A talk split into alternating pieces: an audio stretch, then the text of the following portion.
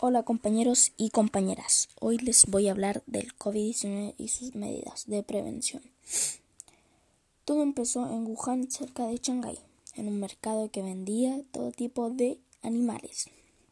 En una de tantas comidas exóticas del país asiático, de produjo el primer brote del COVID-19 o coronavirus, supuestamente producido por los murciélagos.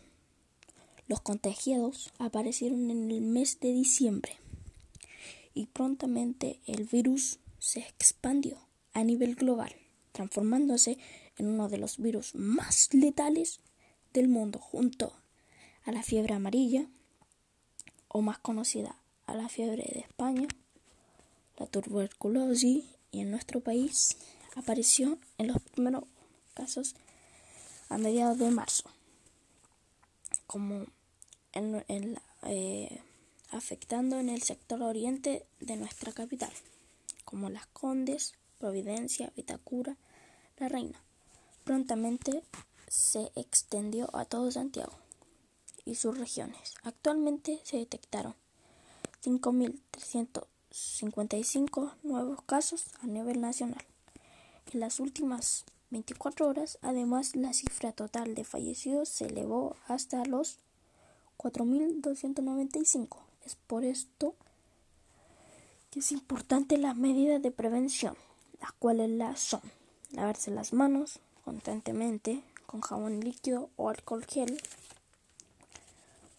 respetar el metro de distancia como el mínimo, un metro, uso obligatorio de mascarilla, acatar las medidas de, la autoridad, como respetar la cuarentena y salir solo a hacer actividades importantes. Conclusión.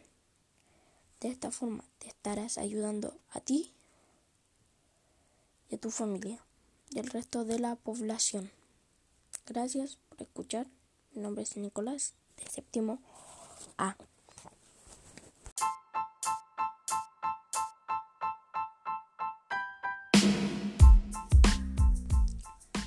Hola compañeros y compañeras, mi nombre es Nicolás de séptimo A.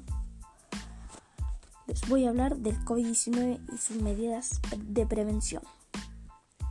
Todo empezó en Wuhan, cerca de Shanghái, en un mercado que vendía todo tipo de animales. En una de tantas comidas exóticas del país asiático, se produjo el primer brote del COVID-19 o más conocido coronavirus supuestamente producido por los murciélagos. Los contagiados aparecieron en el mes de diciembre o se dice que en el mes de octubre y prontamente el virus se expandió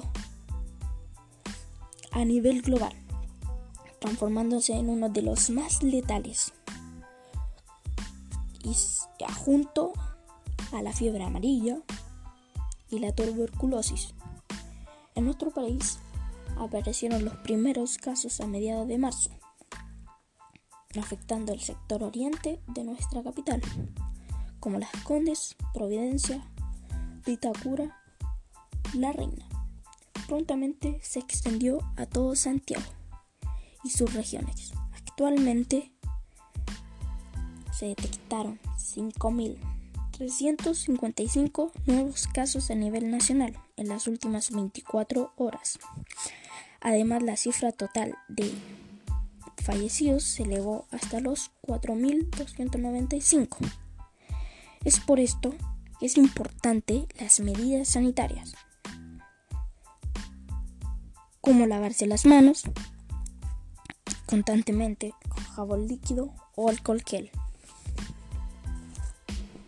respetar el metro de distancia como el mínimo un metro uso obligatorio de mascarilla y acatar las medidas de la autoridad, como respetar la cuarentena y salir solo a hacer actividades importantes.